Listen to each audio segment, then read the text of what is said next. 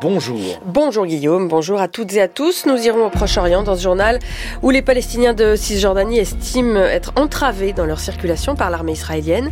Et puis le dossier de ce 845 est consacré à des dispositions moins connues du pass culture gouvernemental, l'immersion dans les métiers de la culture. Ils ne s'interdisent pas d'aller bloquer la capitale si jamais les mesures annoncées aujourd'hui par Gabriel Attal ne leur conviennent pas. Les agriculteurs en colère continuent leur mobilisation. La journée est cruciale. Le Premier ministre doit annoncer euh, de premières mesures à effet rapide pour répondre à leurs revendications. Confronté à sa première crise d'ampleur depuis sa nomination, Gabriel Attal euh, se rendra en Haute-Garonne, lieu du premier blocage, pour faire des propositions concrètes de mesures de simplification en compagnie du ministre de l'Agriculture, Marc Fesneau. Ce matin, les deux hommes président par ailleurs une réunion sur les prix payés aux agriculteurs avec les acteurs de la grande distribution et de l'agroalimentaire. Et puis les réactions s'enchaînent après la censure hier par le Conseil constitutionnel de plus d'un tiers des articles de la loi immigration. À droite, le président des Républicains, Éric Ciotti, a dénoncé un, je cite, hold-up démocratique du Conseil en qualifiant sa décision de scandaleuse.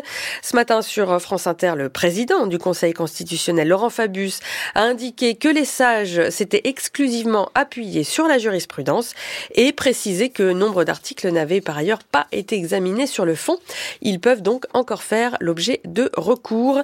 Hier, euh, Gérald Darmanin lui a promis une promulgation dans les prochaines heures des articles restants, peu ou prou selon lui le texte initial du gouvernement avant les ajouts de la droite.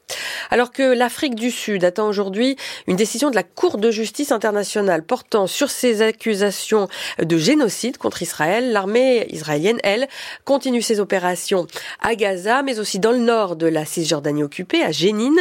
Hier, les soldats israéliens ont tué deux Palestiniens présentés comme membres du Hamas et arrêté six autres personnes dans le camp de réfugiés. Des opérations qui se multiplient depuis le 7 octobre, tout comme les nombreux barrages et checkpoints. De Cisjordanie vivent ces contrôles comme des entraves à leur circulation qui pèsent par ailleurs sur une économie déjà fragile.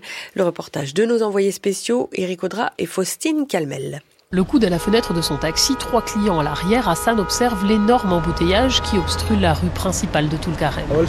Comme vous voyez, ici, l'armée israélienne a endommagé la chaussée. La rue est impraticable. Leur but, c'est de casser notre volonté. Mais nous ne nous laissons pas faire. J'ai perdu près de 90% de mon activité. Pour un trajet de une demi-heure auparavant, aujourd'hui, il faut compter au moins une heure et demie.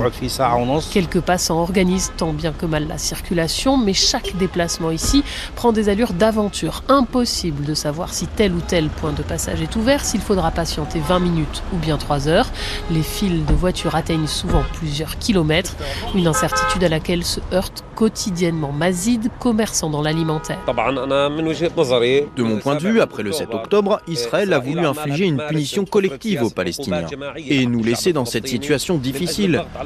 Moi, j'ai perdu la moitié de mon chiffre d'affaires. Et c'est à cause de cette volonté de bloquer les villes et de les couper des autres localités.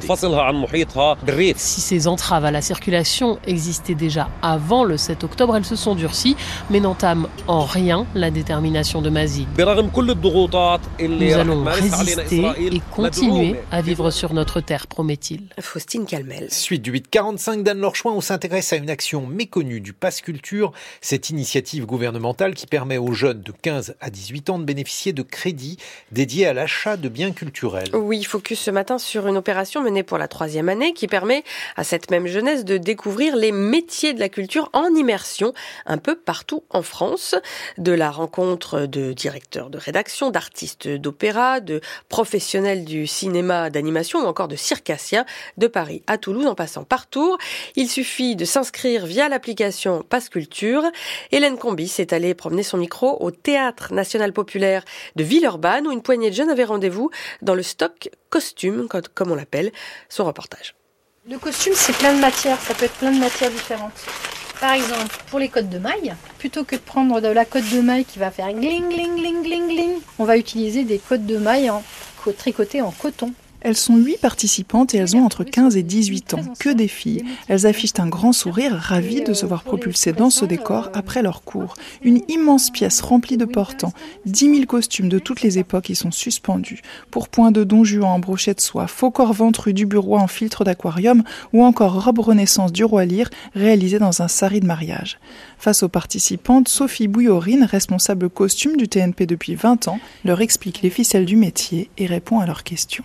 Après la fin de vie du costume, euh, ils vont euh, Il n'y a pas de fin de vie Quand vraiment, vraiment, ils sont très, très, très fatigués, on les garde de côté et on les appelle nos authentiques. Et on s'en sert comme euh, de, on va dire, de livres en volume pour euh, effectivement reprendre des techniques, reprendre des patrons. Sur ces huit jeunes, étonnamment, des étudiantes en médecine ou en génie technique. Une seule estime que cette rencontre sera pour elle déterminante d'un point de vue professionnel.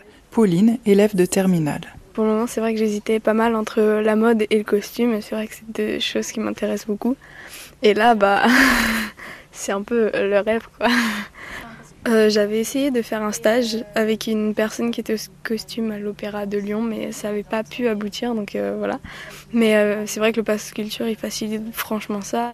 la costumière participait pour la première fois à cette transmission dans le cadre du pass culture. Elle est étonnée que les participantes soient venues par simple curiosité, mais ça n'entame pas son enthousiasme. La passation, c'est pas forcément l'affiliation, c'est ouvrir une porte simplement, et c'est pas juste pour donner un métier à quelqu'un. C'est dire que nos métiers existent et euh, qu'on est là, effectivement, peut-être pas dans la lumière, mais en tous les cas qu'on est là. Ben, euh, merci de votre curiosité, en tous les cas, je suis touchée. Et puis, euh, la vie est longue et les parcours multiples. Qui sait Vous allez peut-être abandonner la médecine pour, pour faire des costumes Peut-être. Pourquoi pas un dossier signé Hélène Combis. De la pluie au nord, de la grisaille sur le sud-ouest, du soleil dans le sud-est. C'est ce que prévoit Météo France pour la journée. Les températures sont toujours euh, trop douces. Des records de chaleur pour un mois de janvier ont été battus dans le sud-ouest. Comptez de 9 à 16 degrés cet après-midi jusqu'à 23 au pied des Pyrénées.